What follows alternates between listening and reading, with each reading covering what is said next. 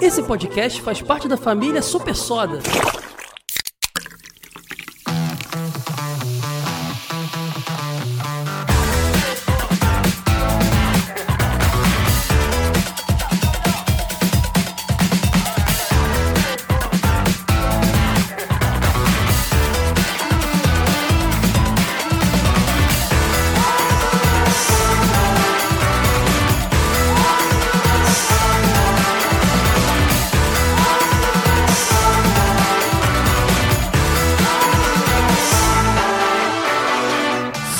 I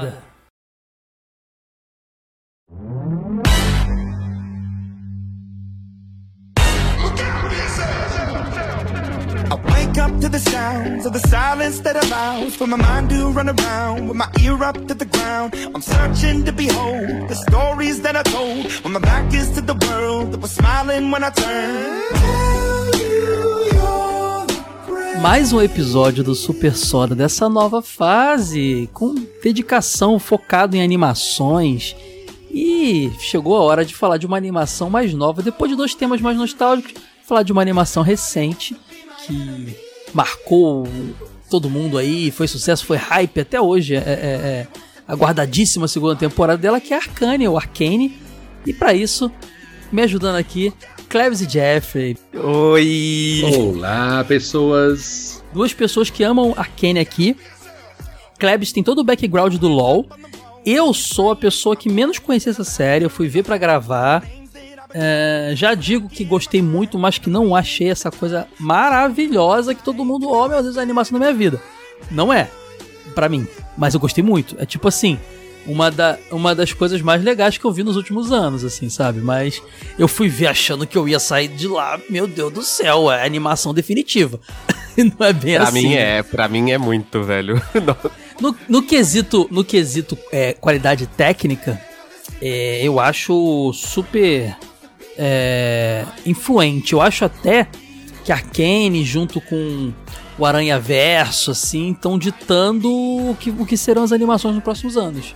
Uhum. Sabe? É, porque em termos de qualidade ele elevou a régua bastante, bem alto mesmo, porque se você parar pra pensar, a gente agora tá tendo uma certa identidade das animações dessa década, que é a gente tentar fugir um pouquinho do, exces- do excessivo, é, do excesso de realismo, porque antes assim os CGIs, as animações eram pra tentar ser o mais próximo possível do ser humano e acabava caindo do lá no naquele vale da estranheza, Vale né? estranheza. Uhum. Mas quem conseguiu romper isso foi a Pixar ali, quando fez Os Incríveis, que eles começaram a fazer uns humanos mais caricatos, assim. Quando eles Isso, estavam tentando fazer um humano realzão, era tosco mesmo, né?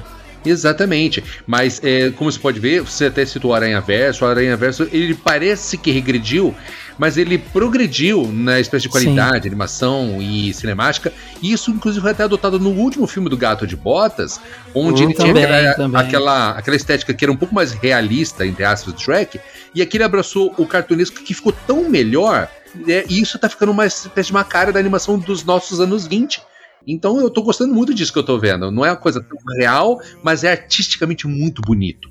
É, é tipo, por exemplo, também eu tava jogando Hi-Fi Rush, e no Hi-Fi Rush tem vários momentos em que o tipo de animação muda, sabe? Vai de 3D pra 2D, pra uma animação mais caricata. Dá pra ver muito que ali, tipo, ok, eles viram Aranha Verso e mudaram um pouco a animação deles pra, pra essa nova era, assim, da animação, né? Porque, vamos ser bem sérios aqui, é uma nova era da animação que tá vindo graças a essas obras. É uma Sim, pegada meio cel shading também, né? Tipo, Uhum. A gente viu naquela, naquela animação, aquele anime Beastars, que até vale, vale falar um dia de Beastars no, Sim. no Care também, que é aquela, aquele 3D, mas é um 3D com uma espécie de filtro 2D. Isso deixa a coisa, como o, o, o Jeffrey falou, mais crível, né? Você Uhum. olha e não fica aquele vale da estranheza. É um de- fica, acaba, acaba sendo desenho animado, que parece que tem mais frames, mais, mais anim, desenho animado mais animado, né? É meio que isso. Sim, exato. A, a impressão que dá é essa dessa, dessa. Engraçado, a gente teve. A gente já comentou nos podcasts do Super Soda, tanto o Super Soda quanto outros podcasts. Principalmente no Super Soda, aquele episódio do Gravity Falls fala muito disso. De como a gente teve estéticas por décadas, por eras, né? A época do uhum. Thundercats era aquela, aquele traço mais sério, assim, tentando ser uma coisa menos, menos cômica em alguns momentos e tal. Aí você tem a fase ali anos 90, quando aparece os Cartoon Cartoons e os Nicktoons ali, aí aquele negócio vaque frango, aquela loucura psicodélica, ácido na cabeça e tudo mais. Depois isso se aprimora nos anos 2000 ali com Hora de Aventura e tal, e eu sinto que essa nova era tá sendo tá sendo tá tendo essa cara que a gente falou aqui de algumas produções, né, que tem esse cel shading, que tem essa 3D que mistura com 2D, essa, esse, esse misto de estilos de animação. A gente nem falou de arte ainda, tá de estética artística, falando de animação. Uhum técnica de animação. E eu sinto que isso vai, vai ditar daqui pra frente. Eu, engraçado, que tanto o Aranha Verso quanto o Arcane eu fui ver meio assim com o nariz torto. Falei, hum, 3D. E eu lembro do Beastars também ser assim. E eu ainda tenho. Cada vez mais eu perco isso. Mas eu, cada vez mais também eu tenho ficado mais confortável. Porque a gente vem de um recente passado. Cujo a computação gráfica, CGI, CGI né? 3D CG, né? é, é, é geralmente remetia a animação ruim, né, gente? Isso tá acabando, né? Não, e uhum. o que você falou também que é interessante, que a gente tem essa coisa das eras, por assim dizer, da animação. E eu acho que hoje em dia a gente tá vivendo um momento muito bonito, que é a gente tem a capacidade de brincar com essas eras, às vezes até mesmo mudar estilos de animação para outros estilos. Até tava falando contigo essa semana que, tipo, eu tava vendo um jogo chamado Pizza Tower, em que todo review que eu via falava: Ah, parece muito desenho animado. E eu, pera, isso não parece nenhum desenho animado que eu conheço. Aí eu virei pro Caio, que entende do assunto, e o Caio virou e falou: Ah, isso parece Baco Frango. Tipo, não. Né. sabe, é um jogo atual, um jogo desse ano. Então, assim, é agora é porque a gente tá tinha essa pegada isso. noventista, né? É, uhum. Vaque Frango, é, é, esses desenhos mais é, escatológicos dos anos 90. Sim, mas isso sujo. ilustra ilustra um ponto muito interessante, que é o ponto de agora a gente tá podendo brincar com a animação propriamente dita, sabe? A gente não tá tendo que uhum. seguir muito uma trend, por assim dizer. Ah, sim, o próprio Arcane é o um exemplo disso, que mistura um monte de coisas, né? Como você uhum. falou, tem o 3D, aí vem um efeito em 2D na frente e tal, isso aqui. Arte deco. É, isso aí, isso, aí, isso, aí, isso aí já é conceito artístico, já foi entrar nisso aí. Tô falando ainda, é. de, ainda de técnica de animação mesmo, sabe? É muito doido. E acrescentando ao que a gente falou, eu sinto que na verdade essa nova era da animação tá trazendo um pouco mais de expressividade, sabe? Porque, uhum, como eu tava uhum. falando a respeito do, do Vale da Estranheza, sabe? É aquela coisa assim um pouco morta, sabe? A arte realmente assim, nossa, movimentos bacanas, mas você fala assim, nossa, mas é tão vazio. Tipo Avatar, sabe? Desculpa, galera. A galera ama Avatar, mas cara, eu acho aqueles bonecão tão vazio, sabe? Eu, assim, é, eu acho que assim, um, Avatar, por exemplo, acabou sendo. Se o Vale da Estranheza era um fundo, tinha um alçapão, né? Ao passo que você vê que com essa nova estética de animação, você consegue ver personagens mais expressivos, sabe? Tendo olhos, tendo sorrisos, sabe? E uhum. nós falamos aí dos exemplos aí do Aranha Verso, do próprio Arcane. Tem uma outra animação que também fez muito sucesso um, um ano e meio atrás, que é também da Netflix, aquele A Família Mitchell. Não sei se vocês assistiram. Uhum. Nossa, a Família Mitchell, muito bom. Que é maravilhoso, sabe? Parece que, com aqueles olhos divertidos e bem cômicos. E é um 3Dzão tão bem feito, que assim, nossa, passa por um 2D fácil. Então, com, com tô sentindo essa expressividade de volta, de você ver, de você ser encantado de ver uma imagem pausada da animação. E antes da gente entrar nessa parte de conceito artístico, a gente tá indo cada vez mais para falar as referências visuais que, que Arcane tem. A gente vai falar da história já, tá, gente? É porque a gente tem que começar pelo acho que é o grande trunfo da série, que é, que é essa parte visual, né? Mas antes de falar disso, eu quero dizer que esse, esse podcast causou uma certa um certo desconforto em mim, porque eu não sabia onde lançar ele. eu pensei, eu pensei, cara, isso é, é, é, um, é, uma animação baseada em League of Legends. Vou lançar lá no Dinotronic. Aí eu pensei bem e falei: não, não é porque é baseada em videogame que eu vou lançar lá. Lá é podcast de videogame. Eu tenho outros dois podcasts que falam de animação. Então por que, que eu vou lançar lá? Beleza, uhum. vai pro. Care, é um anime, mas não é um anime. Eu fui pesquisar com calma a produção. É um Morikanime.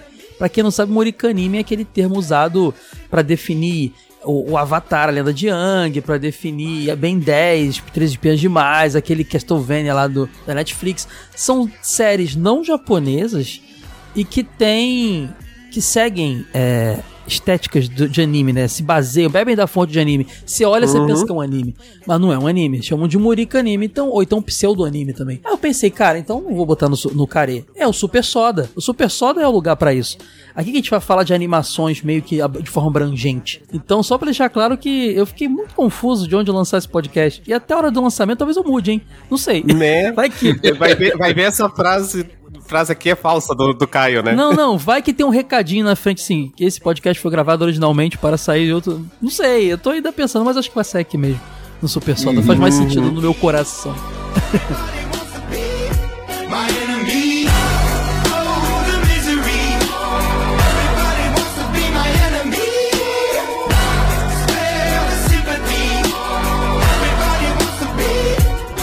enemy.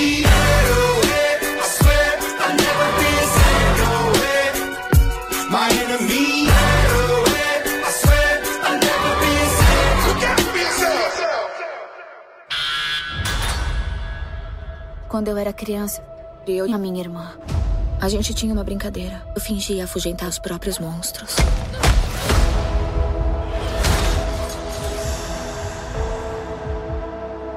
Eu dizia: nenhum monstro vai te pegar enquanto eu tô aqui. Então surgiu um monstro de verdade. Eu tenho que encontrá-la.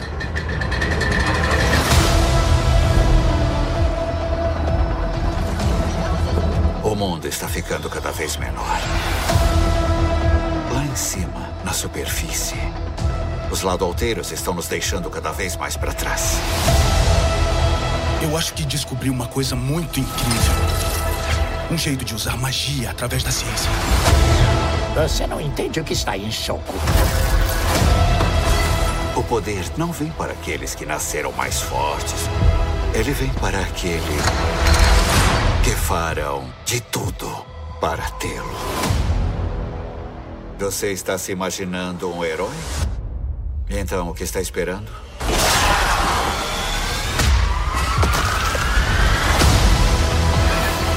Mais vidas podem ser perdidas. A subferia não pode ser controlada. Então temos que entrar à força.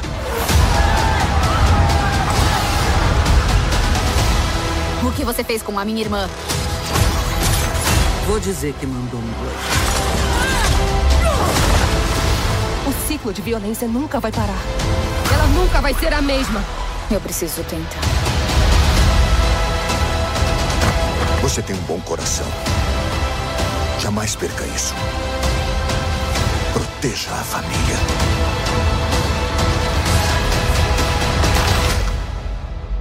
Nós ainda somos irmãs? Nada. Nunca vai mudar isso.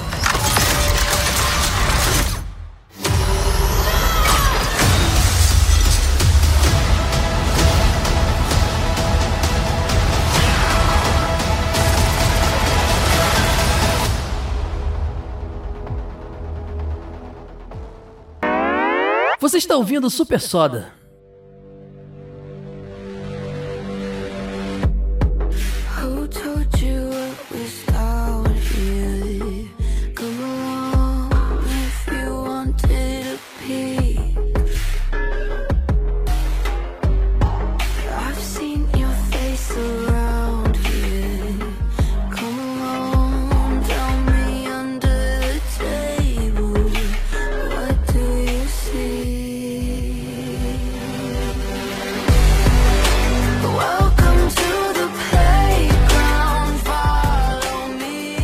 Falou muito de técnicas de animação aqui no Arcane, mas é uma coisa muito doida no Arcane que eu acho que é um grande exercício. E isso aí geralmente é uma coisa que a, a nossa vivência que traz, né? Eu, por exemplo, quando estudei publicidade, antes de ir pro jornalismo, eu tive uma aula muito maneira chamada História da Arte. E ali eu conheci muita coisa legal que eu carrego até hoje. Ah, pop art, que é um negócio que me, me pecou de jeito, porque era, era basicamente a arte da, da produção de massa, quadrinhos, de- desenhos animados, isso era pop art. Então isso me pegava de jeito, mas eu conheci outras coisas também. Inclusive coisas que estão aqui é, é, nessa, nessa animação. Eu logo identifiquei, eu admito que eu não sabia meio que dizer o que era, mas eu achei muito, tudo muito familiar. Logo no início da série, quando tem aquele CDzinho rodando e tal, tem muito conceito de Art Nouveau ali, de Art Deco. Uhum. E, e- e isso é Uhum, legal porque isso, eles usam isso até pra s- diferenciar ambientes ali, ambientes dos mais ricos, ambientes dos mais pobres.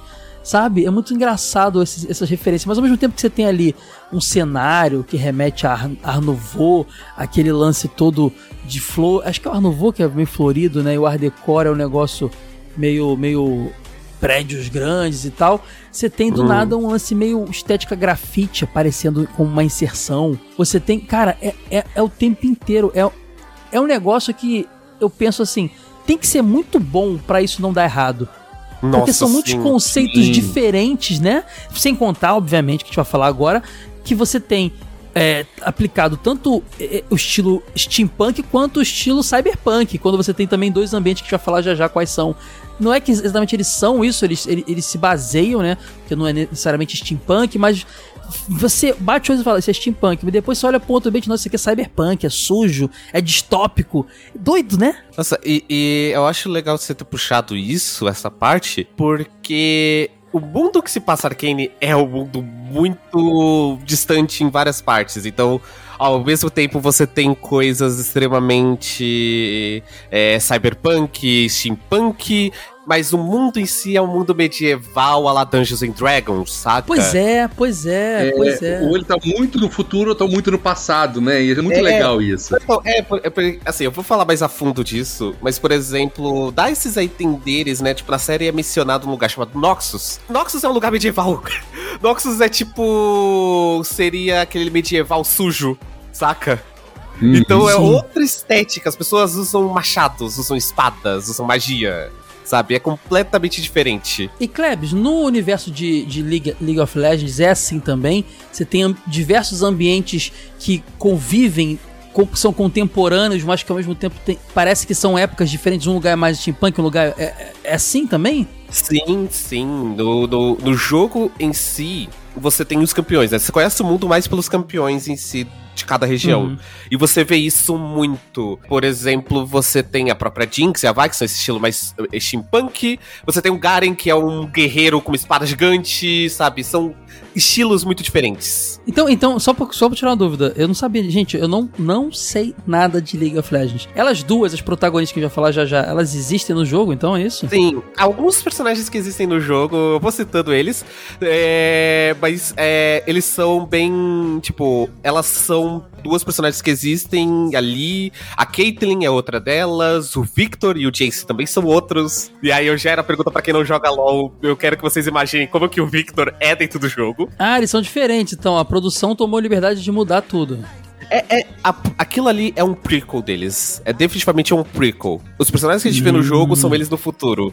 O que, pra quem joga LoL, é um pouco estranho, porque a gente sabe o que vai acontecer com eles. A gente tem um spoiler, porque a gente joga com eles todos os dias.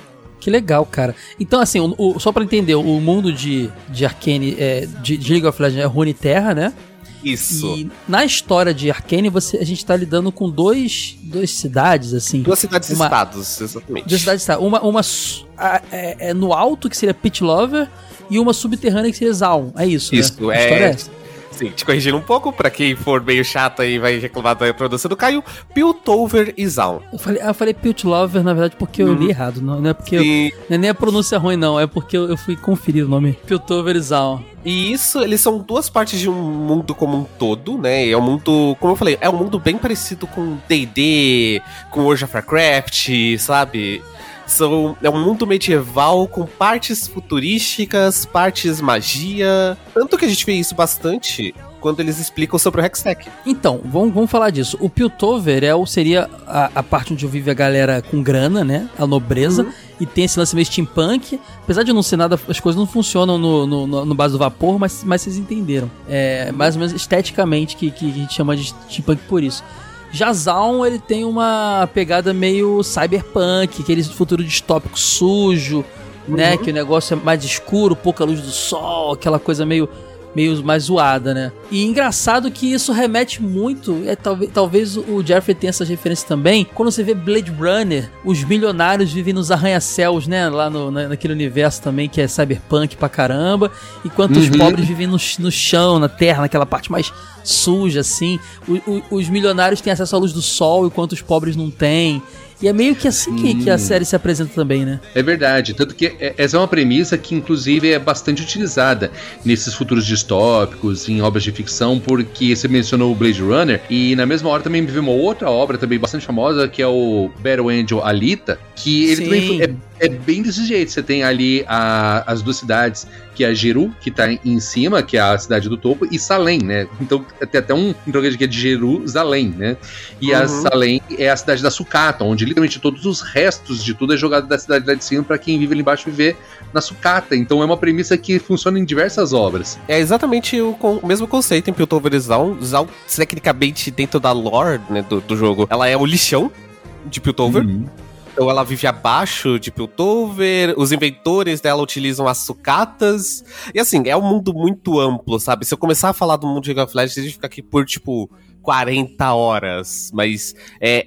Existem, existe muito mais do que aquilo que é apresentado na série. Aquilo ali é um pedaço de um pedaço de uma história. Mas eu acho que de certa forma é até bom, né, Klebs? Porque, de toda forma, a série tá aí justamente para apresentar esse universo. Principalmente pra quem não joga LOL, né? Pra quem joga LOL, com certeza vai ficar mais maravilhado porque vai entender toda a referência. Mas, como um produto de mídia, ele tá sempre querendo alcançar um público, o maior público possível, então ele tem que começar literalmente do básico. Então, por exemplo, que- e, e nisso eu me incluo, porque eu, eu não jogo LOL e o meu conhecimento de LOL, assim, é próximo de zero.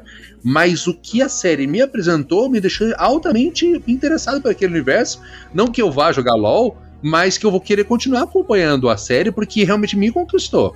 Não, e o que eu acho legal disso é que, pra mesmo quem é fã de LoL, foi uma série muito revigorante, porque aqueles personagens que estão apresentados ali, a Vi e a Jinx, é, para vocês terem uma ideia, a Vi e a Jinx não eram irmãs canonicamente na, LoL, na, na lore do LoL até vir Arcane. Era só uma teoria. Existiam teorias e elas eram irmãs. E Arcane Ok. veio e comprovou isso. Então, a lore desses personagens era bem rasa. O que permitiu eles extrapolar vários pontos e, tipo, apresentar pra gente basicamente de novo aqueles personagens, sabe? A gente viu da onde veio a loucura da Jinx, que isso é uma coisa que não era explicada, como que a Vi se torna alguém que trabalha com a Caitlyn, saca? Acho que uma das vantagens do LoL ser um, um jogo assim que é mais focado mais na jogabilidade do que na história é que, querendo ou não, ele se torna uma folha em branco, né? Então você dá muita liberdade pra alguém que quer criar uma história dele daquilo pra transformar numa série, uma liberdade muito grande de fazer conexões com personagens que oficialmente não tem, mas que vão funcionar. Então é uma bela uma folha em branco que dá pra trabalhar muito bem, né? Exato, É, o exatamente. League, League of Legends, eu acredito, pelo que eu conheço do jogo, que ele tenha. Ele, ele presente mais o universo do que ele tenha. Cara, ele tem histórias. Inclusive, tinha uma. Esse lance das anima, da animação de, de Arcane foi muito pedida, porque tinha uma, umas animações que eram feitas pela Riot, não tinha?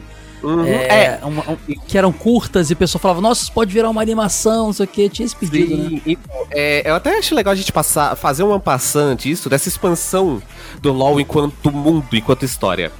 A gente teve primeiro uma. Quando começou isso, né? Esses pedidos pra uma animação, foi com uma animação da Jinx. Que é a animação introdutória da Jinx. É quando eles anunciaram que, olha, nós vamos lançar uma campeã baseada em Joker, Alerquina. E veio a animação da Jinx, que é uma animação dela destruindo tudo, com a música super maneira.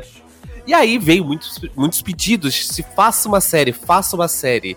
E aí conforme o jogo foi andando, foi indo pra frente, eles começaram a expandir o mundo. Veio um site pro universo, tem um site que tem um mapa do mundo, que é oficial, com as histórias dos campeões contadas, escritas. E também veio, que eu acho que foi o maior é, ênfase nisso, três quadrinhos da Marvel, de três campeões diferentes. Que existe um quadrinho da Lux, que é uma personagem de Demacia, da Ashe, que é uma personagem de Flayard, e do Zed, que é um personagem de Ionia. Então, aí só faltava literalmente falar de Piltover Exal. Meio que pra quem é fã de LoL e acompanha, faltava realmente uma coisa focada em Piltover Exal, e veio Arcane. Então, Arcane, só pra, só pra entender, é um- uma pétala dessa flor que é a história de LoL. Sim. Poderiam ter outras séries baseadas em outros lugares e outros campeões, é isso? Cara, que Exato. Tanto É que muito rico mesmo a- É. a, a, a lore de, de LoL, né?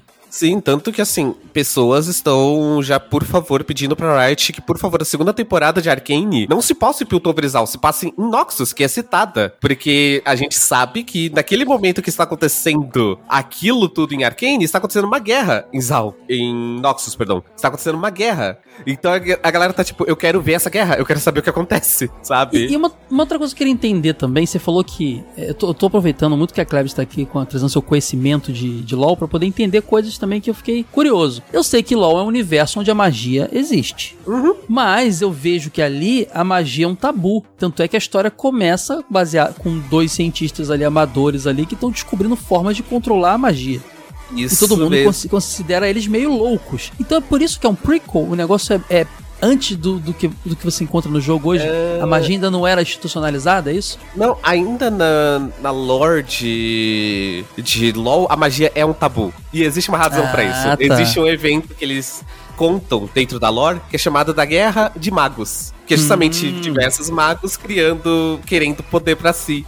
E isso é uma coisa que é citado em Arcane. Quando você vê o flashback do, de um dos personagens, tem um flashback de um dos personagens que é dessa guerra. Mas eles não citam ela por nome. Só para o pessoal entender, a gente tá ocultando aqui algumas, alguns acontecimentos muito marcantes, porque a gente sabe que a série é recente.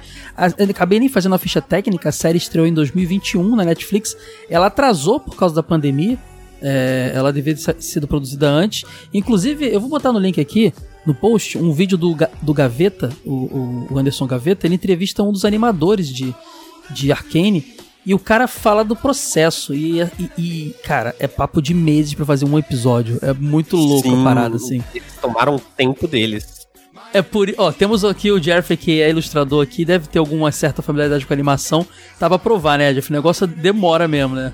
Demora, cara. Eu já, eu já cheguei a estudar animação 2D mesmo, sabe? Então eu sou bem da velha escola, embora eu não tenha tido muita prática, mas eu conheço todo o processo de como a coisa é feita, sabe? E não é porque depois que começou a se popularizar mais a animação 3D que a coisa ficou mais fácil, não, muito pelo contrário. Eu acho que começou, é famoso, recursos novos, desafios novos. Então envolve toda um estudo, porque de toda forma tudo começa no papel, tudo começa no 2D, nos storyboards e tudo mais. Eu, eu fico imaginando, cara, nossa, as reuniões para decidir cada cena, cada tomada, cada ângulo e as decisões que são tomadas, a forma de você animar, você testa, retesta, deleta. Cara, deve ter sido assim um, um trabalho incrível, desgastante, de modo como você falou. São meses para um episódio. Se você pega uma animação 2D normal, são assim, semanas para gra gravar segundos. Stop motion, então, nossa senhora, às vezes vão meses para tra trabalhar um segundo. Quem viu o documentário do, do Pinóquio, do Del Toro, sabe como o negócio é feito também. Então, ou seja, é, novos recursos, novos desafios. Então, é, e, e como você vê pela qualidade do Arcane, tudo compensou. Sabe? Tudo Uhum. compensou. O resultado final é tudo tão espetacular, tão lindo, que você literalmente, sem brincadeira, você pode literalmente pausar em qualquer segundo daquela animação, que você pode dar um print e é uma belíssima imagem. Dá pra você botar num quadro na parede, sabe? Sim.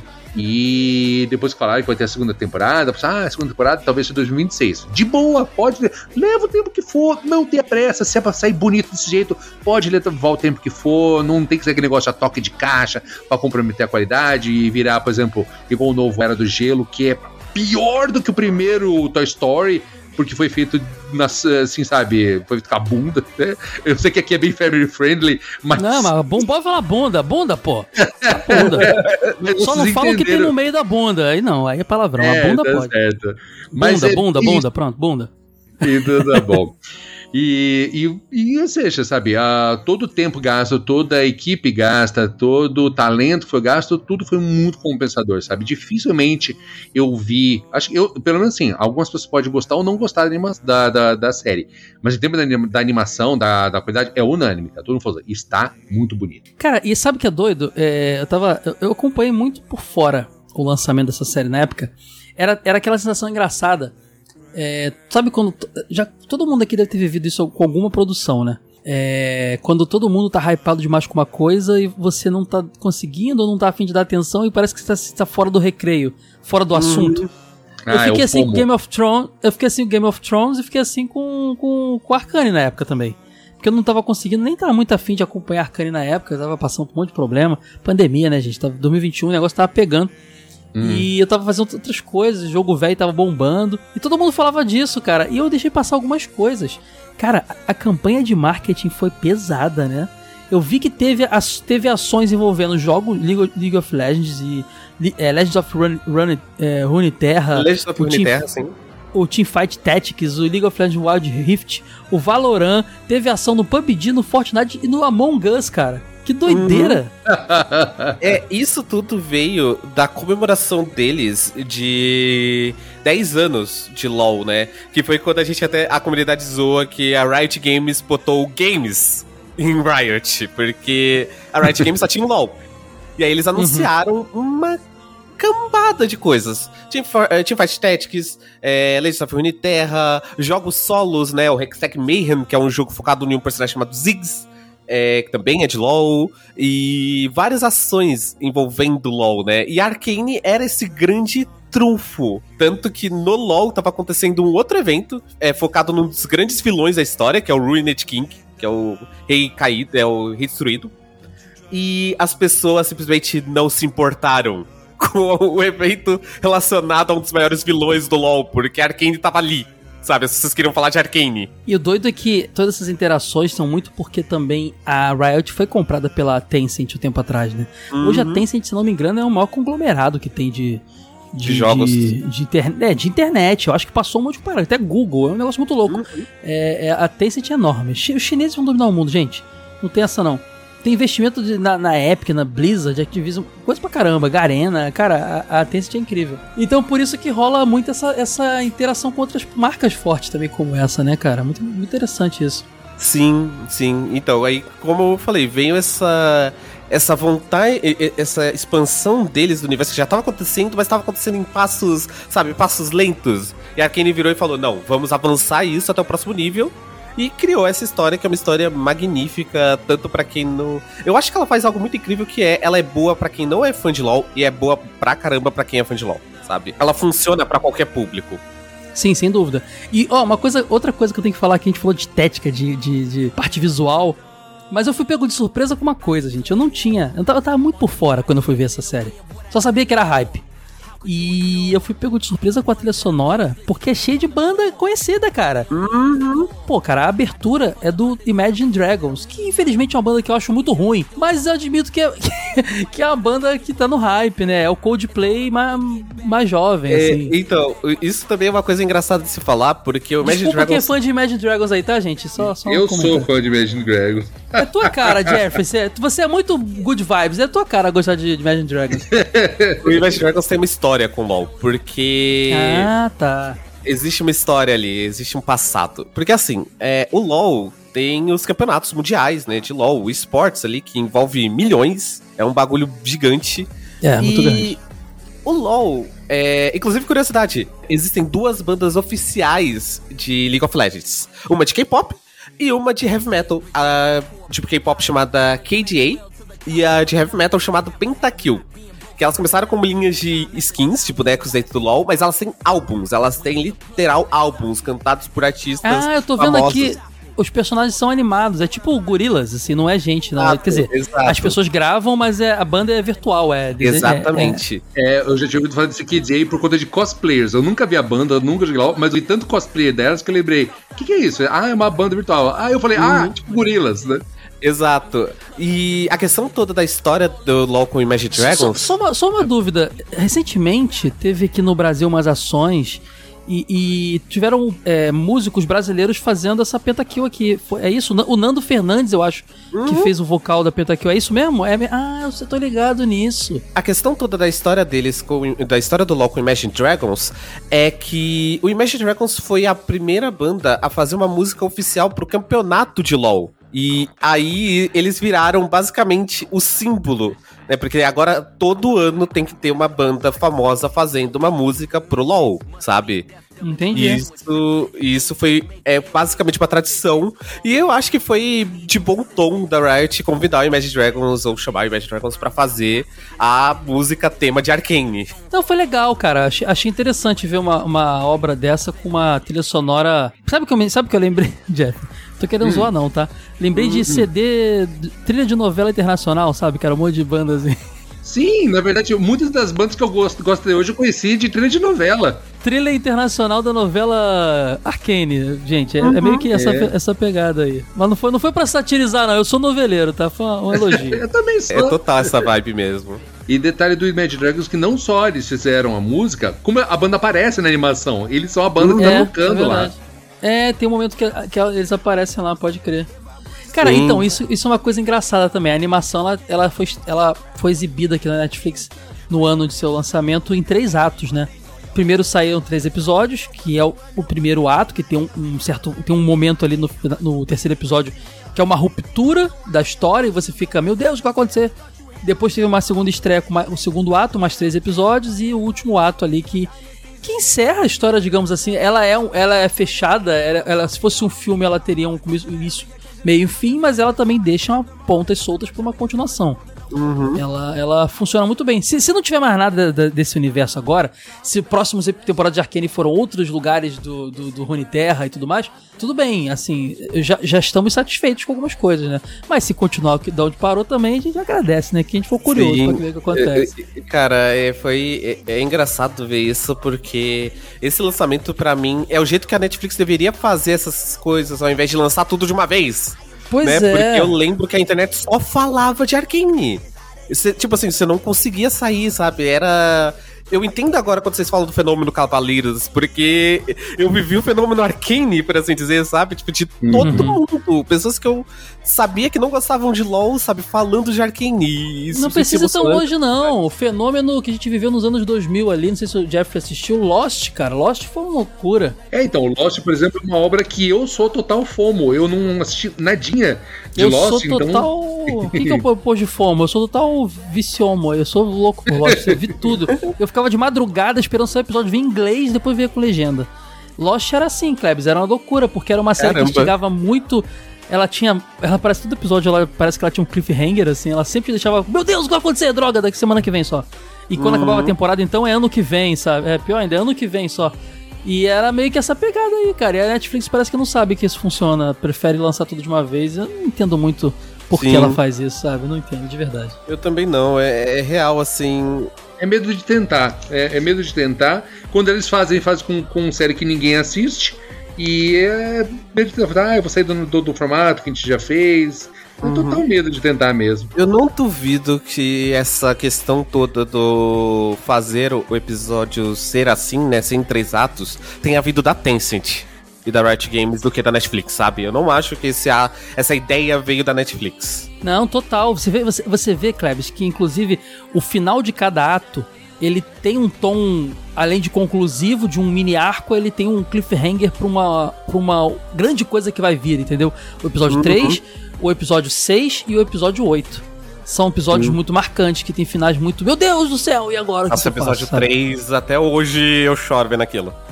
Na moral. Exatamente. E que deixa todo, todo mundo conversando sobre isso durante a semana, né? Não, e Uhum. digo mais, episódio 3 foi o que me fez gostar. Assim, eu tava, vi o primeiro episódio e falei, nossa, que cansativo. Aí vi o segundo episódio e falei, nossa, é meio política a série, né? Meio, meio papinho. Aí terceira- assim, não que eu não goste, mas eu tava pensando que eu ia ver tiro de, tiro de raio, que eu ia ver. Foi nessa vibe, machado cortando cabeça, sei lá. Aí veio o terceiro, eu falei, caramba, agora, agora o bicho pegou. Também foi nesse aí que me pegou de vez, assim, que me fez curtir a série. Sim.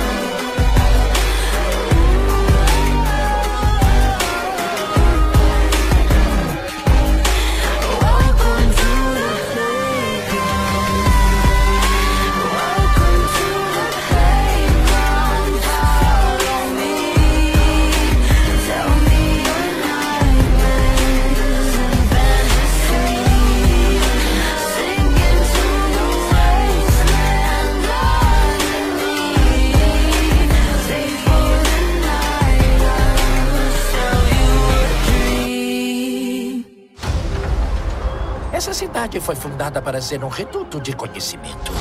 Somos a cidade do progresso e nosso futuro é brilhante. Já fomos uma tribo. Agora somos caças divididas. O tempo passou. Os ladolteiros estão nos deixando cada vez mais para trás. Nunca havia o bastante para todos. Pode te destruir ou pode te transformar em algo maior. Oi?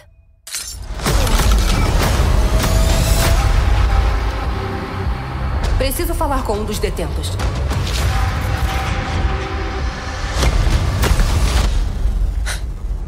Quem é você?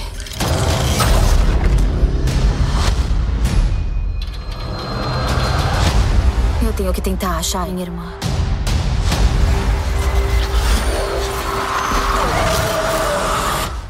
Powder? Vai?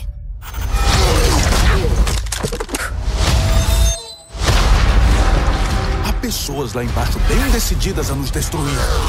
O único modo de vencer um inimigo superior é nunca se segurar. Nós devemos tomar algumas medidas. Você está se imaginando um herói? Mas infelizmente essa será uma reunião curta.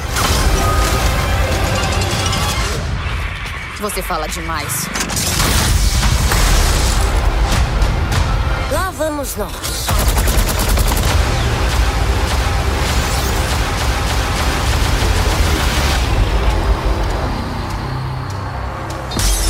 Vocês aqui embaixo são todos iguais. Um pequeno conselho: não ameacem o homem que serve a bebida.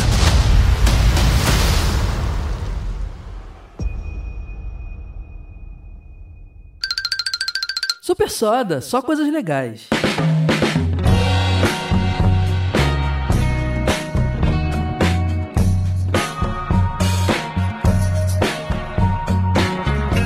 Vamos fazer o seguinte, a gente tá aqui já um tempo falando, falando, falando, a gente não falou pelo menos uma sinopse e falar um pouco dos personagens, né? A gente não precisa contar coisas marcantes, apesar de que eu, eu acho que os principais spoilers envolvem a, a, a Jinx, então é, os outros dá pra falar bem assim, tem outro, um outro também que tem um...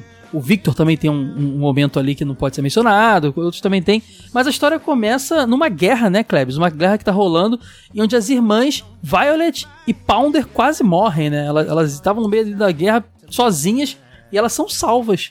É, é meio que dá a entender que é uma guerra civil, né? Tipo, basicamente, é uma guerra entre os povos de Piltover e Zaun, não necessariamente uma guerra deles contra algum outro país. Porque é uma coisa que a série deixa estabelecido, mas também não fala muito sobre, é que tecnicamente pros outros países, Piltover e Zaun são o mesmo país. Eles são Uhum, o mesmo Sim, sim. ambiente. E ali é como se fosse uma guerra civil. E a gente vê essas duas irmãs. Que, de novo, pra quem era fã de LoL, foi uma grande surpresa, uma confirmação muito boa. Porque a gente, o que a gente sabia é que a Jinx tinha uma irmã. A gente só sabia disso. A gente não sabia quem era essa irmã. E Saca? vocês associavam a, a, Violet porque, sei lá, Porque elas eram, parecia. elas eram muito fisicamente parecidas, elas tinham backgrounds muito parecidos, então a gente meio que imaginava que elas eram irmãs, saca? Apesar de uma ter o cabelo azul, outro vermelho. É, que mas também dá também- muito a entender. O que também dá aquele antagonismo das duas, né? Deixa bem, bem, bem essa pegada. Exato. Então foi uma coisa que foi bem uma surpresa. Mas sim, você falou, tipo, a gente vê elas nessa guerra, né? E depois a gente corta pra ver, é, basicamente, elas vivendo ali naquele mundo. É, não, assim, antes, antes disso elas foram salvas por um cara chamado Vender, né? Que é Uhum. o cara que meio que. É um cara idealista, um cara gente boa, que cu- cuida dela e de outras crianças ali que meio que são órfãos dessa guerra e tal. Elas têm um grupinho delas ali e eles são meio bandidinho, né? Moleque, É. eles fazem uns, uns roubos aí. É meio inocente, por assim dizer, né? Tipo, é aquelas É, crianças que estão é. vivendo de necessidade, mas ao mesmo tempo tem uma certa inocência nos atos delas, né? Tipo, é quase como se elas tivessem. É o equivalente pra elas roubar goia... tipo, goiabeira, saca? Parece um pouco, sabe? Pelo jeito que elas encaram. Eles parecem Homem-Aranha pulando de prédio em prédio, de telhado em telhado. É, é uma goiaba bem complicada de pegar, mas tudo bem. Mas é uma nessa- goiaba nessa- tecnológica. É, não, e a Pounder que vai, vai virar, virar- isso não é spoiler, porque isso, isso aí é, tá no trailer, inclusive, virar se tornar a Jinx no futuro, né? Ela é uma menininha pequenininha, né, que a, a Violet, ou a Vi, como a gente começa a chamar ela depois, tá sempre protegendo a irmã e tudo mais, só que ela é meio pestinha, ela mexe onde não deve, ela tu vê que ela assim, cara, que essa menina aí tinha que, tom- tinha que tomar uma bronquinha da irmã, botar de castigo, jogar o videogame fora, porque ela faz o que não deve, né? Ela Os grandes problemas da série acontecem porque ela vai fazer o que não deve. É, aquele famoso assim, ai, mas eu só quis ajudar. Nossa, é, tem- pois é. Nossa. E, e mesmo da, e da peninha dela, né? Ela faz a besteira, mas você fica, ai meu Deus do céu, é tão fofa, ela não sabia que tava fazendo besteira. Dá uma peninha. É, ela é claramente a. Daquele grupo de amigos ali, daquele grupo de crianças, ela é aquela criança menor que você chama pra brincar mais porque tá a irmã junta e a irmã tem que vir junto, sabe? Uhum. É meio isso, na minha é meio terra, na minha terra chamava café com leite. É, ela é a criança café com leite, sim. Ia brincar, não, não, não pode colar ela não, porque ela é café com leite. Deixa ela só ficar. Hum. É aquela que você vai jogar videogame e você bota o controle desligado. Só pra ela excluída. jogando. Mas excluída, então, né? É, mas dá pra ver esse sentimento dela, sabe? Dá pra ver que a, a Vai é a única ali que realmente vê ela como uma, é, uma pessoa, sabe? E tudo que ela faz, ela vai achar legal, dá apoio, pode crer. Uhum. Mas assim, ne- nessa, nessa ar- artimanha deles ali de roubar coisas, elas invadem o laboratório do Jace, né? Que tá fazendo uns experimentos ali que não são bem vistos porque envolvem magia. E você, como disse, um, pro aquele universo, magia é um tabu, né? O que, que é aquilo ali? É, é como tirar a energia da magia, controlar a magia? O que, que ele tá fazendo? Aquilo ali é o Hextech. É um conceito que é explicado no LoL vários momentos, que é basicamente magia e tecnologia em conjunto, existindo como uma coisa só. É como se fosse um item mágico, sabe? E aquele item mágico... Seria como sintetizar a magia?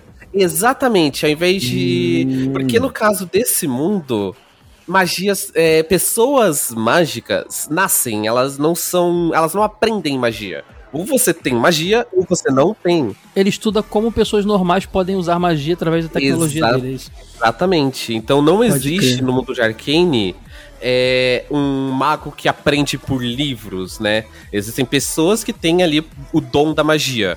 Inclusive, um desses quadrinhos que eu falei anteriormente, feito pela Marvel, envolve a Lux, que é justamente uma das pessoas que existe nesse mundo, que é uma maga.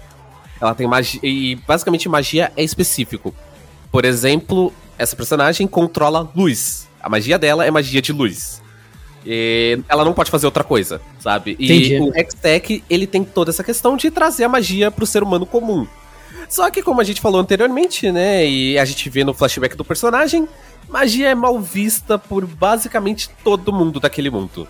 Porque ela é associada à dominação. Tanto é que nesse de, nisso de invadir lá a, a, a- Pounder, que se virasse a Jinx, né?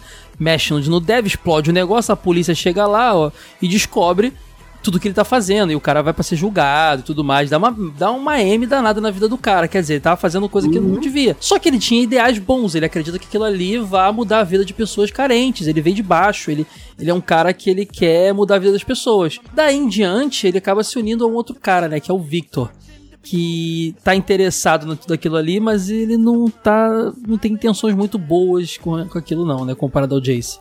E- Ele não tem as intenções tão nobres, né? É outro também que é, cla- é claramente uma licença poética do, do jogo, porque tanto o Victor quanto o Jace existem dentro do jogo, e eles são muito antagônicos, né? Dá pra ver que o Jace tem toda essa ideia quase idealística do que o Hextech pode ser, e o Victor é alguém desesperado. Basicamente, ele tá procurando uma forma de se salvar ali, né? Porque a gente aprende ali com ele que ele tem uma doença aparentemente degenerativa que faz com que ele vá morrer eventualmente. Quem? O Victor, E- né? É, o Victor. Sim, Ah, e a sim. gente vê isso, ele tentando se salvar ali, algo, basicamente com o Hextech. Uma impressão que eu tive sobre os dois, e eu acho que é uma impressão quase que geral, eu passei a animação inteira ah, querendo que eles eram um casal. Muito, eles são muito queer-coded. Eles são muito queer-coded na série. Uhum. Eles têm muito tava- essa ideia. Tanto que eu tava até achando que em algum momento do final ia ter acontecer alguma coisa que eles iam ficar juntos e todo o gênero. Não sei se isso existe na lore do jogo, mas eu fiquei o tempo todo, o tempo todo com essa impressão de que eles eram um casal. Não, não. Assim como também a, a, Jean- a Caitlyn e a Vai não existiam como um casal na sé no, no jogo, é meio que foi algo que foi feito ali, sabe? Era Hum. algo que mais fãs tinham do que necessariamente eh, era algo confirmado da série. Deixa eu tirar uma dúvida com você que não ficou muito claro quando eu vi a série. Aquele conselho que tá julgando o Jace por mexer com magia, são várias pessoas diferentes? É, é, diferentes em, em vários aspectos. Inclusive, essa série é muito representativa, né? Você tem mulheres nas posições principais da série, são as mais badass, são as mulheres. Você tem é, personagem negro, você tem é, de personagem LGBT, todos dentro do protagonismo do negócio. Isso é legal pra caramba. Uhum. Quem são aqueles pessoas do, do conselho? Tem aquele bichinho peludinho lá, o Heminger. É, Heminger. Heminger, é, então. Heminger, é, sei. Eu acho até legal você falar disso. É o mais a gente legal ele, é o mais legal. apresenta- A gente apresenta um conceito que existem, assim como num mundo típico medieval, né, por assim dizer, ou mundo fantasioso, existem diferentes etnias e raças dentro daquele mundo. Uhum, uhum. O Heimerdinger é um Yordle, que é basicamente essas criaturas pequenas que são de uma dimensão quase paralela à do mundo É de e quase o. Hobbit na interpretação do LoL, né? Ele, ele é meio- Exato, eles são quase o Hobbit na interpretação do LoL. Percebe que ele é bastante longevo, né? Porque parece que já viveu em torno de uns 300 anos e tudo mais, ele né? é imortal, tipo, isso é uma coisa que é estabelecida da lore, assim, tipo, eles são imortais. Os Yordles não Hum. podem morrer. É, se eles morrem, eles basicamente voltam, pelo que eu lembro, eu posso estar enganado. Eles voltam pra terra natal deles. Mas, se eu não me engano, eles têm uma vida estupidamente longa e não morrem de velhice. Tem uma personagem nesse conselho que eu acho que ela se destaca muito, e é uma dessas mulheres fortes que eu falo, que é a Mel, que é uma política Mel. sensacional, badass também. É, ela tem uma história que a gente não vai falar envolvendo ela, que é, todo Uhum. mundo especulava e o negócio parece que rolou e, e é mó legal, isso aí não vamos falar muito, mas a presença dela na série é, fo- é forte, né? Porque ela é uma Sim. mulher que ela consegue o que quer, ela tem poder, ela tem, tem boa, boa negociação, ela é sensacional. Uhum. Ela, ela e o Vander são os dois personagens. Ela, o Vander e o Cico são dois, os três personagens que são adições novas, né? Eles não existem no jogo, eles existem só na série. E é uma adição muito bem-vinda, porque eles são personagens maravilhosos. Mas você me perguntou daquele conselho, é basicamente como aquele país lida com o governo, sabe? Aqueles são ali o governo daquele país. Entendi. E aí a gente tem outros países no mundo de e Terra com outros o tipos líder de, de cada etnia ali que vive ali, meio que decidindo as coisas, né? Meio que. É, pessoas notórias, né? Tipo, inventores, é, comerciantes, pessoas notórias daquele mundo, né? Por assim dizer. Entendi. E tem outra questão que tá rolando também, além disso tudo, em Zaun, lá embaixo, tem uma certa droga que tá rolando lá que transforma as pessoas em monstros, né? E o Silco, que é o vilãozão da história até então, tá envolvido nisso, né? Ali a gente vê o outro lado, né? Que é basicamente a gente vê um segundo governo, por assim dizer, né? Que é cada um por si. Ali, é um ali, ó, terra- aqui no, no Rio de Janeiro chama milícia isso aí, se chama. É. Chama é, facção criminosa. É basicamente, então a gente vê isso, né? E o Silco, ele claramente tá ali, tipo, vendendo aquilo pra pessoas que não deve. E a gente vê. Essa série é muito legal porque ela tem muitos paralelos, né? A gente vê o paralelo entre o Wander e o Silco, Jace e Victor. é, sabe? A gente vê esses paralelos, a Caitlyn a. Então é muito interessante ver isso. Mas a questão toda também que além dessa venda de drogas, tem toda a questão acontecendo lá em cima. E tem aquele desejo, né, por tomar Piltover pra si, né? Tipo, e que tem um povo ali em Zal que tá insatisfeito com razão das condições que eles vivem e eles querem basicamente fazer uma revolução, né? Tipo, querem é, tomar Piltover pra si. Você falou, inclusive, da Caitlyn, a gente não falou dela, né? Ela acaba sendo Uhum. uma meio que parceira da, da, da Vai, depois que tem um rompimento com a irmã dela, cada um vai pra um lado. Ela meio ela é policial, né? E ela, ela é também B10, né? A mira dela é impressionante. E ela é- fica meio parceira da Vai nessa história toda, né? É, então, a, a Caitlyn também é uma outra personagem que existe dentro do jogo. Ela é só a típica arquétipo de sniper que existe dentro do jogo. Inclusive tem uma skin dela que é bem de roupa de policial norte-americana, assim. É, sim, sim. Então é bem, bem diferente. Mas a questão toda disso também é que a gente vê que ela tem um senso de justiça muito forte, né? Ela parece ter um senso de justiça ali de, tipo, claramente o que é certo é errado, o que é, o que é certo e o que é errado, e não existe meio termo. E a gente vê que o mundo todo parece não concordar com ela. e O mundo todo acredita que ela, por ser rica, né? Por ser de uma família rica, não teria que se importar com essas coisas. E ela definitivamente se importa, ela definitivamente quer mudar as coisas, fazer algo melhor ali. E assim, a gente pode contar ainda, eu acho que da plot sem entregar muito, eu acho que isso aí é uma coisa que, que não, não chega a ser spoiler, porque isso tá muito claro o tempo inteiro. A gente sabe que tem um rompimento entre a Vi, a Violet e a Pounder, que se tornará Jinx. As irmãs têm um acontecimento na série onde rola esse, esse rompimento. Quem conhece a, a Jinx da- do jogo sabe que ela tem umas vibe, uma vibe meio coringa, meio arlequina doidona. E a gente conhece- consegue nesse- nessa série entender co- como ela chegou nisso. Uhum. Eu, acredito, eu, eu até atribuo, botando assim, é, é, conhecimento de outras obras anteriores, assim, eu enxerguei muito da, da relação do Anakin Skywalker com o Gravius, é, da relação da Jinx com o Silco, assim, sabe? E Uhum. até, até ele se tornar Darth Vader e até ela se tornar Jinx, assim. É, é engraçado como Arcane, a gente falou, o, o, o Jeffrey falou de Alita, eu falei aqui de Star Wars, a gente já falou de outras coisas. Arcane não tem medo de se basear em coisas que já, conceitos já existentes e funcionais do passado, né? E é legal, eu acho que quando você também não, não tenta esconder as referências, é mais legal, assim, eu acho que fica bem claro. O que eu acho legal também é a licença poética que eles têm, né? Porque os campeões de LoL foram criados antigamente, né? Até na época da Jinx, pra serem arquétipos. Eles eram Ah, muito tá. mais arquétipos, com uma a doidona, breve história. a, a, a, a, correta. Sniper, Aham, o entendi. monstro, sabe?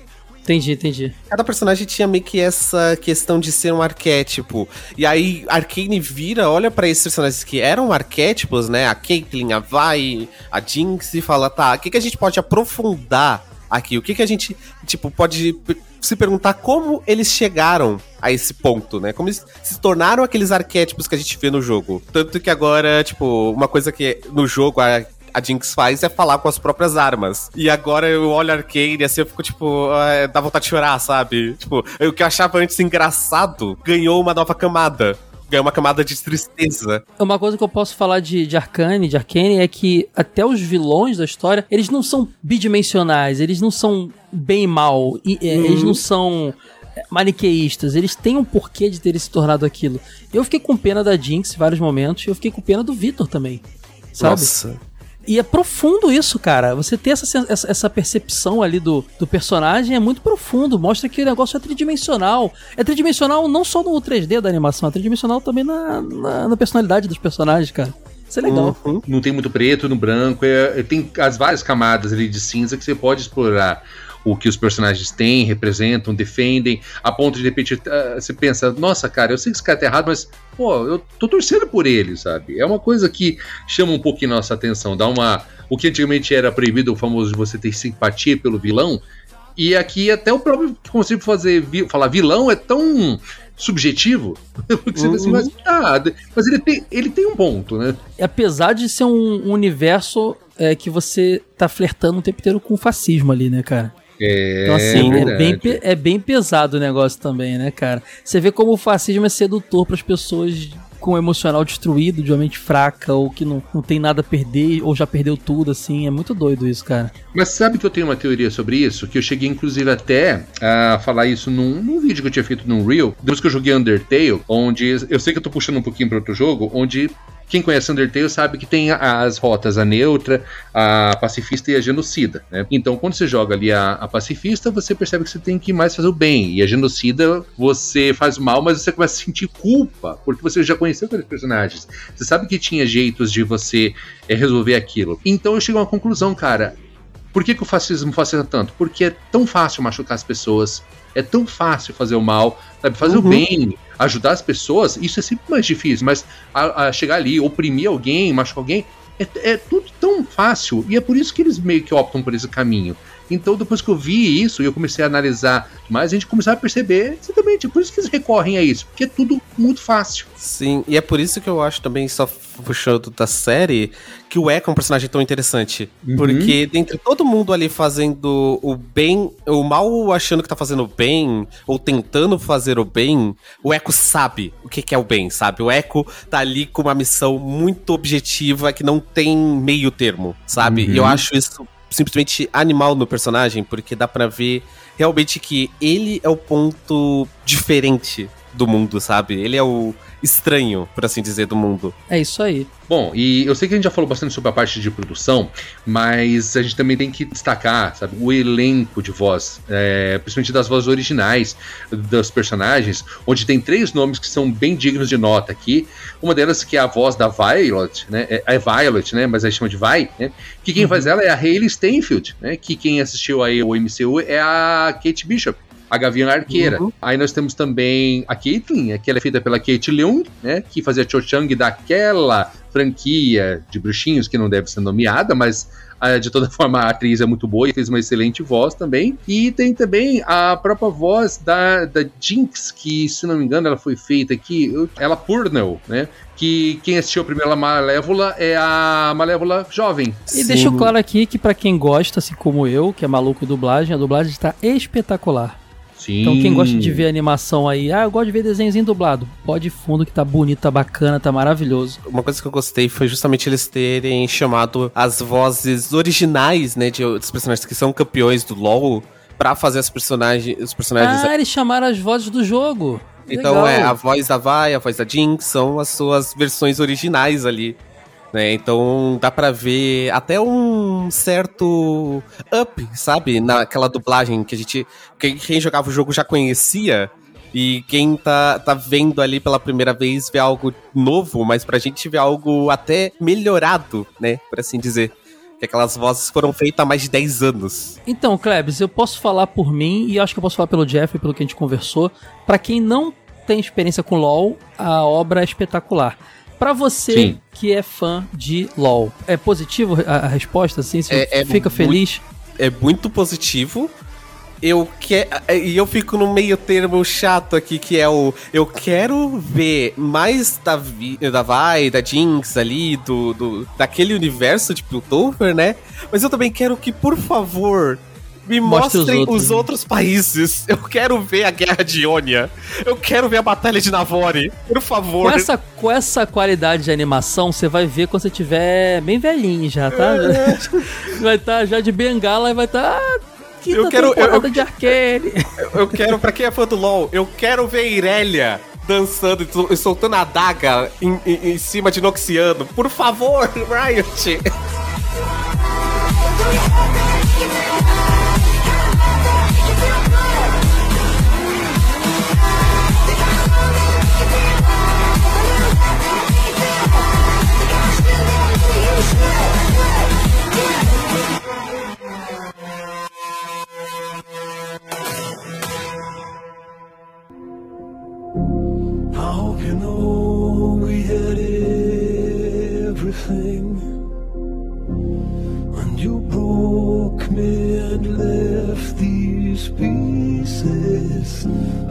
Muito bom, falamos de Arkane, indicamos para vocês aí, vale a pena, a gente corre aí, tá na Netflix a primeira temporada, e quem sabe em breve aí teremos a segunda. E esse papo foi maravilhoso, porque tivemos pessoas maravilhosas aqui. Klebs, obrigado demais, trouxe muito, muito bagagem. Então, o pessoal que curte o trabalho já tá acostumado, que ouve aqui você sempre. É, o que eu perdi é seu podcast, né? Isso mesmo, eu sou Klebs Lato, que eu perdi podcast, é um podcast onde eu falo sobre coisas dos 80 e 90 pela primeira vez, então o que é nostalgia para você, para mim é novidade. E é, também tô lá na Câmara Obscura, que é um canal de streams de RPG de gênero, terror, horror, mistério, investigação, cutulo, todas essas coisas boas. E eu fico muito feliz de, pela primeira vez, estar falando. Não pela primeira vez, mas acho que uma das poucas vezes que eu falo de uma coisa que eu entendo e não algo que eu tô descobrindo. Você me apresentou algo dessa vez. Exato. Foi igual o Gravity Falls. Vai rolar, vão rolar mais casos assim, você sabe, a gente tá planejando muita coisa legal aí. Mas é, é, muito divertido para mim falar de coisas que eu conheço também, né? Pra variar um pouco. Então, assim, quem puder me seguir, também tô lá no Twitter, Kleb781, onde eu falo sobre tudo e nada ao mesmo tempo. E é isso. Mais uma vez, Caio, obrigado demais. Jeffrey também Obrigado, gente. Foi lindo gravar esse cast. Valeu demais. Inclusive, falando do negócio de ah, falar do que sabe, do que não sabe. Teve recentemente um care que a gente gravou, né, Klebs? Que yes, eu te apresentei Buck. Foi sim. o contrário. e, e eu, antes de falar com o Jeffrey, eu puxo aí a oportunidade de avisar vocês que a gente tem outros podcasts na casa. Super hum. Soda, ele teve. Deu cria. Como um Gremlin que foi molhado, ele teve filhote, se multiplicou. E agora tem o Dinotronic e o Kare, que são podcast, o Dinotronic de videogame, o Kare de anime mangá e tokusatsu. Você encontra aí nos seus próprios feeds, tá? Procura aí no seu agregador favorito, Kare, com a comida mesmo, Kare. E Dinotronic, você vai achar, se tiver dificuldade, vai lá em supersoda.com.br, você vai achar lá. E tem link pro, pro Spotify, para tudo lá dentro, tá bom? Uhum. Jeffrey, você, obrigado. Jeffrey é ilustrador, tem um monte de projeto aí também, né, Jeffrey? Opa, muito obrigado novamente por essa oportunidade de estar aqui entre pessoas bonitas aqui para gente falar sobre essa obra maravilhosa. É, vou puxar também o meu jabazinho, né? Primeiro que é, eu ia falar um pouquinho mais do meu canal da Twitch, que na verdade está em off, né? Então eu parei um pouquinho com a Twitch agora para eu poder me dedicar a outros trabalhos, mas em março agora eu tenho uma previsão de fazer uma voltazinha por conta do Oscar onde eu estou fazendo agora uma maratona de todos os filmes do Oscar, faltam só três para eu fechar todos, e eu pretendo fazer uma livezinha antes da, da cerimônia do Oscar para eu falar minhas impressões, a, o que eu acho que vai vencer, o que eu acho que não vai vencer. Então, vou dar uma de cinéfilo, vou vi, virar um pouquinho o, o Rubens Evold Filho e tentar fazer a minha crítica, ó, vou pagar de cinéfilo. Mas vocês podem me encontrar mais nos meus trabalhos de ilustração nos meus perfis no Instagram, né? Jeffrey Hyduck, é, Jeff Duck Art, né? Que dessa vez eu mudei o, tirei o underline no final, agora é Jeff Duck Art e Flores de Sangue. Além de poder me encontrar também no Twitter como Jeff Duck. É isso aí, gente. Ficamos por aqui e digo aí nos comentários que outras produções a gente pode rolar aqui. Já rolou um monte de coisa nostálgica aqui. Agora tá rolando Arcane aqui, que é um desenho recente. Digam aí, sei lá, vocês querem ver episódio de alguma coisa da Hanna-Barbera, Looney Tunes, é, alguma coisa He-Man, Caverna do Dragão, vocês querem ver coisa nova? sei lá, alguma coisa, alguma produção. Aranha Verso, eu queria fazer episódio de Aranha Verso, gente. Tem muita coisa legal que a gente uhum. pode falar aqui. Uhum. Então comentem aí. E eu quero saber. Isso aqui é feito para vocês e por vocês, tá? Digo que vocês querem ver aqui. Ficamos por aqui. Beijão para vocês. Tchau, tchau.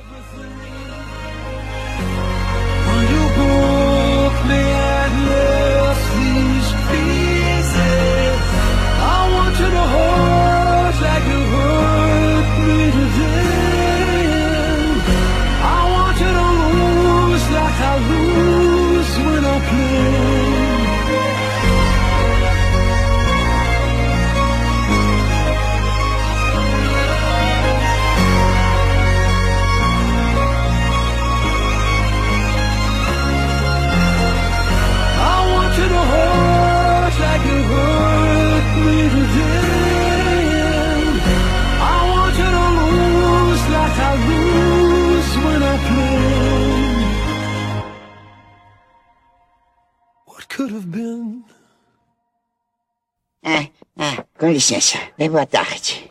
Ah, sou Janinho, o carteiro. Ah, ah, ah sim. Ah, é verdade. A sua carta é verdade. Toma. Tá no ar mais um momento Jaiminho, aquele bloquinho final do Super Soda, onde a gente tá aqui para ler os, os comentários de vocês no episódio anterior e bater um papo também. E para conversar comigo aqui, meu companheiro de aventuras, Monstrinho Monstro. Bem-vindo, Monstrinho.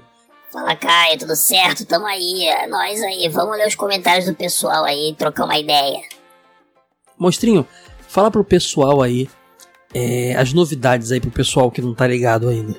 Bom, agora o Super Soda é uma rede de podcasts, uma família de podcasts. Além do Super Soda que você está ouvindo agora, existe o Kare, que é um podcast de anime, mangá, tokusatsu, e existe também o Dinotronic, que é de videogame. É só você procurar pelo nome Kare ou Dinotronic no seu aplicativo de podcast favorito, ou vá lá em supersoda.com.br que você encontra link para tudo isso.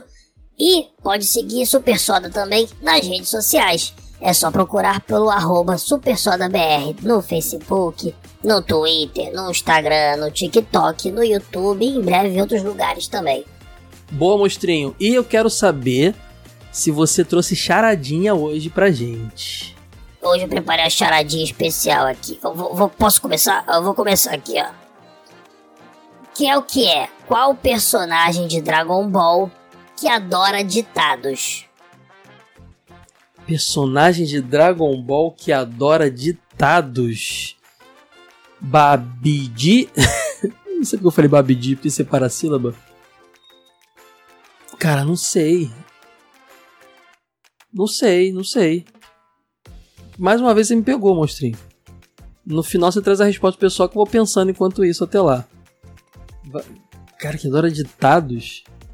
Babidita? Não sei, não sei. Bom, vou, vou, vou começar aqui os comentários, mas depois a gente conversa mais. Do episódio número. Deixa eu ver aqui. Eu me perdi, cadê? Ah, 17, 17. Desenhos animados baseados em filmes. É, começando pelo comentário do Cleomar Zanquete. Salve galera sodástica. O desenho que eu mais adorava uh, era o De Volta para o Futuro, pois tinha a dublagem original do filme e o Dr. Brown real, dando dicas no começo e final do episódio. É, tinha live actionzinho e tal. Ele passou em 2008 no bloco Record, Record Kids, uh, junto do, com Pica-Pau, Tartarugas Ninja clássico. Caramba, eu não lembrava que 2008 passou isso na Record. Muito menos que Tartaruga Ninja clássico também tinha passado na Record. Eu não lembrava mesmo. 2008 já, já, já tinha assistido tudo isso há muitos anos antes, né? Então não, lembrava. Interessante, bom saber. Valeu, Cleomar, forte abraço. Agora é a vez do comentário do Marcos Mazo. Boa tarde, Patota. Ótimo podcast como sempre. Só algumas coisas sem importância que desejo acrescentar. Manda ver então, Marcos. O desenho Ghostbusters era da Filmation, não da Hanna-Barbera. É, eu dei esse mole mesmo, vacilei. Filmation, que aliás era o lar das séries live action Shazam e a poderosa Isis, além dos desenhos He-Man e She-Ra. Aliás, desenho em questão foi traduzido no Brasil como Os Fantasmas e passava no SBT à tarde. Talvez o nome se, é, é, se deva ao fato de que tudo era inspirado em monstros. Eles tinham um telefone em formato de crânio, um elevador feito de ossos e um carro com uma cara de fantasma que mudava de feição durante o desenho. Não é baseado em filme, mas como vocês mesmos citar, é, disseram no episódio, vale a pena citar. A única coisa que lembro é a música de abertura Let's Go, Bus Go Let's Go, Go Ghostbusters, Let's Go, Let's Go. Cara, é, o Marcos está citando a série anterior ao a série que foi realmente baseada no, no filme Caça Fantasmas que a gente comentou lá, que veio com o nome de Real Ghostbusters, porque tinha essa anterior e tal. Aí ele continua: na categoria não é filme, mas vale citar, eu incluiria uma série de desenhos chamado Mr. T, lançado em 83, aproveitando o sucesso do ator no filme Rock 3. Passava nas quartas no show da Xuxa, mas também estou roubando visto que a fama do ator vem mesmo do Esquadrão Classe A, que é uma série, né? Ou seja, outro desenho baseado de sé em série, não em filme. Uh, só, só por uma curiosidade, Marcos, eu comentei sobre ele. Só que eu apaguei no final. Porque, exatamente por isso, eu pensei, ah, é um adendo bobo, não é, não é, não é baseado em filme e tal. Tem um, no, momento, no momento final do bloquinho ali de menções, eu falei desse desenho e apaguei na, na edição. Ele continua aqui. Vai ter mais programas temáticos? Estou ansioso por desenhos que vi vieram dos games. Apenas para ouvir falar do Super Mario, Pac-Man, aí ele bota o desenho da década de 80 e a animação gráfica uh, do Donkey Kong. Os desenhos não são lá essas coisas, mas acredito que o podcast vai fazer parecer bem melhor. A nossa missão aqui geralmente é essa, né? Fazer diversão com coisas que nem sempre são legais. Vai ter, vai ter esse tema sim, vai rolar sim, pode apostar, vai, vai, vai ter e isso que você mencionou aí são. É, é mais do que obrigação nossa comentar. Terminando, você tinha um projeto de fazer um podcast sobre a história da TV. Espero que não tenha morrido, e até acredito que daria para fazer um episódio sobre cada década. Abraço forte e todo o sucesso do mundo. Valeu, Marcos. Esse projeto não morreu. Eu penso ainda onde. Não sei se eu encaixo ele no Super Soda. Eu queria fazer um podcast dedicado, exclusivo para esse projeto, que seria um podcast por temporada. Então, por exemplo, uh, quando tiver o essa aqui, eu boto uma meta ali, alcançando essa meta, vai vir essa série. Vai ser um podcast, não sei também, não calculei, mas de 10 episódios, sei lá, 5 episódios. para contar toda essa história, né, e tal. E acabou. Acabou ali, acabou o podcast. Ou talvez num outro momento ele tenha outras temporadas, não sei ainda. Mas para fazer um negócio mais elaborado e, e, não, não botar perdido no feed do Super Soda. A ideia não morreu, a pauta já está pronta há muito tempo, há muito tempo mesmo. E é bem legal, cara. É muito maneiro essa, essa temática. Valeu, Marcos. Agora o comentário do Rafael. Bom, Caio, Rafael São José do Rio Preto. Rio Preto não, Rio Preto. Desenhos que na época que eu assisti eram muito bons. Alguns assistindo hoje dá pra rir de tão engraçados que eram. De tão engraçado que era. Mesmo que não entendíamos, a diferença entre a violência dos filmes e a suavizada nos desenhos. Sendo que na época assistia Robocop na sessão da tarde e a violência estava lá, a gente achava o máximo. Os desenhos eram feitos para vender brinquedos, coisas que os tokusatsu atual fazem. Feitos vários aprimoramentos. Durante a série para vender o boneco. Como é que não entendi o que ele botou aqui? Feito, feitos vários aprimoramentos durante a série para vender boneco. Saíram coisas muito boas e algumas mais ou menos, tipo o desenho do Riquinho. Parabéns pelo cash, Kai, vida longa e sucesso à família Super Soda. Brigadaço, Rafa. Abração sempre presente aqui. Sempre um prazer te receber aqui, Rafa. Agora o comentário do Gland, não, Gland é outra coisa, né? Do grande Gladson. É que eu fui falar Gladson e grande e confundi. Do grande Gladson Santana. Eu quero vingança, quero que eles saibam que a morte está chegando e não há nada que eles possam fazer para detê-la. Rambo, uma frase do Rambo que ele botou ali, ó. E aí, esse excelentíssimo Caio? Mesmo não curtindo re revival de desenhos, você falou de Rambo como. Você falou de Rambo, como não gostar do Batman com armas? Caramba, que, que comparação. Pena que ninguém assumiu o manto dele, apenas do Rock com Creed, mas Rambo nada. Bem, falei dele porque vocês comentaram algo que era lenda do foguete do Jeep do desenho. Nunca vi usando, mas os colegas sempre falavam: "Ontem mostrou" e virava lenda urbana. Mais um, mais uma. Desculpem esticar uh, o no Rambo, mas já fica a dica de fazer, falar pontualmente de filmes dos anos 80 e 90. Cara, eu acho que o Super Soda é um bom lugar para isso. Eu penso em fazer uma série com essa vibe de sessão da tarde e, e cinema em casa e falar desses clássicos. Muito filme legal que tem que entrar aqui, cara. Vai ter sim, vai ter sim, pode apostar. Dos demais desenhos devo ter visto um ou outro, mas nenhum destaque especial. Mas como disse, desenhos antigos não são meu forte. Só assistia o que passava na TV aberta. Sobre o momento Jaiminho, não é transmídia como o Pizza Time, uh, como rola nos desenhos, filmes e HQs. Uh, eu não entendi se você falou que não é, ironicamente, ou se não é mesmo, mas, mas é, é uma piada parecida com o Pizza Time que você pensou. Aí ele bota Super Soda para todos, observação, Promobit instalado e aprendendo a usar. Boa, Promobit aí que nos proporcionou essa nova fase e que será sempre bem-vindo aqui no futuro para novas parcerias. E use a Promobit que realmente eu não recomendei só porque patrocinou não. Tanto é que eu não mando propostas de patrocínio para qualquer empresa, eu mandei para eles porque eu gosto deles, respeito e é isso aí. Promobit é fera. Valeu, Glande, Glande Gladson. uh, Diego Ramon agora para acabar os comentários de hoje comentou: "Fala Caio, beleza? Excelente cast. Muita informação bacana que eu mesmo nem sabia. Sério que tinha um, de um desenho do filme da múmia? Tinha, pô, era legalzão. Esse eu realmente deixei passar. Mas amava o desenho de Volta para o Futuro. Nossa, esse aí todo mundo menciona, né? Bem marcou as pessoas mesmo. Afinal, é a minha trilogia preferida da vida. Mas não vou falar muito porque quando falo desse filme eu me empolgo. Só vim aqui hoje talvez para dar uma sugestão para a família Super Soda. Quando você criar um, apoia um Apoia-se, seria interessante você trazer lives das gravações dos podcasts para os apoiadores acho que tem muita gente que fica curiosa como é um processo de gravação e de quebra você pode até ter um momento com os ouvintes trazendo para o cast alguma opinião, algumas opiniões de fora por meio dos comentários da melhor, da melhor forma ao vivaço. Do, no mais é isso, abração. Diego Ramon, 36 anos, Mauá, São Paulo. Diego, é uma ideia sensacional, já pensei nisso.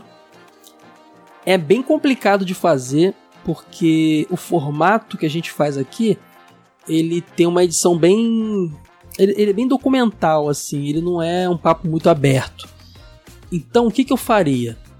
Eu quero eu, eu vou criar um podcast, eu vou criar um podcast de apoiadores. Provavelmente quando eu criar o apoio, vai ter um podcast que vai ser exclusivo.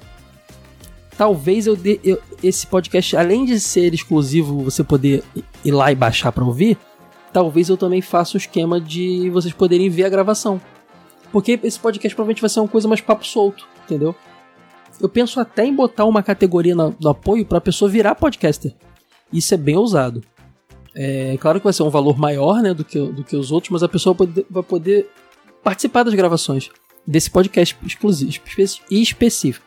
E nada impede que essa pessoa se torne minha amiga e eu descubra o talento dela e pode vir até podcaster aqui no Super Soda. Mas eu, eu tenho várias ideias, Diego. O que me prende agora é que, por exemplo, eu já comecei a fazer, inclusive fica a dica aí, gente. Comecei a fazer conteúdo em vídeo curto, né? Nos shorts do YouTube, nos rios do Instagram e no TikTok. Então você consegue já acompanhar esses conteúdos lá. E em breve eu vou começar a fazer conteúdo mais longo no YouTube e vou começar a fazer as lives. Ainda não sei se na Twitch ou no YouTube. Então o que acontece? Assim que eu tiver com toda essa parte audiovisual pronta, eu vou. É o que falta, na verdade, né? Eu vou saber. Eu vou, vou poder analisar tudo que eu tô fazendo, e é muita coisa. Sozinho, praticamente, fora meus amigos que gravam comigo, claro, mas toda edição, tudo é sozinho. E vou saber o que, que eu posso oferecer de recompensa. Aí sim eu posso criar o Apoia-se. Não adianta nada criar o Apoia-se agora. Seria ótimo, tô precisando de ajuda financeira para manter o projeto, mas não adianta, não adianta nada eu fazer isso agora e oferecer algo que eu não sei se eu posso entregar, ou deixar de oferecer algo que em breve eu vou implementar no serviço e, pô, poderia ter sido uma recompensa. Então, assim, para os próximos meses, eu vou até acelerar isso. É começar a fazer o conteúdo, as lives e YouTube, para poder poder oferecer dentro da, do Apoia-se talvez vídeo exclusivo, talvez live exclusiva, talvez podcast exclusivo. Vai ser isso, porque é o, é o, é o conteúdo que eu produzo, né?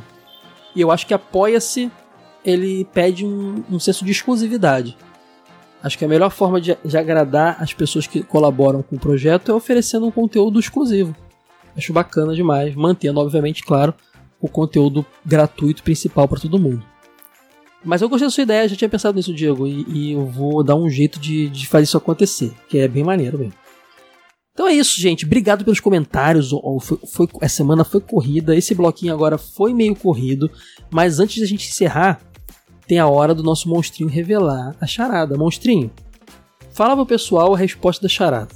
Então, Caio, a, a charada era qual personagem de Dragon Ball que adora ditados?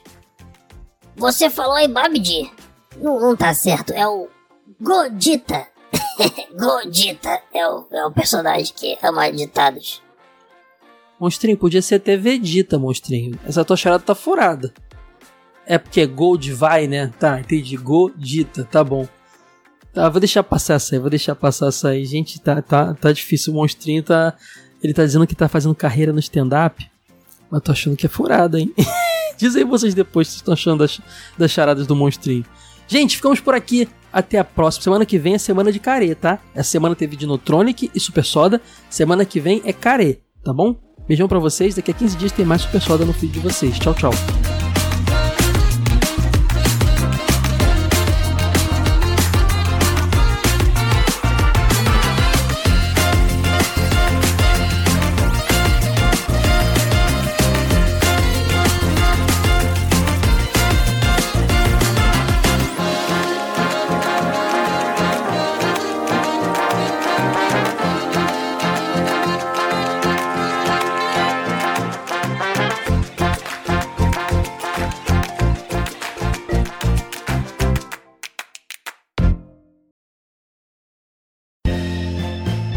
Esse episódio foi editado por Caio Hansen.